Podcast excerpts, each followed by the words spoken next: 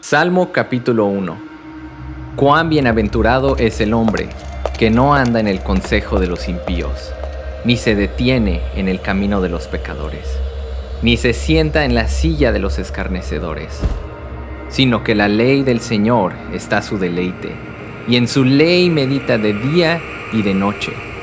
Será como árbol plantado junto a corrientes de agua, que da su fruto a su tiempo, y su hoja no se marchita en todo lo que hace, prospera.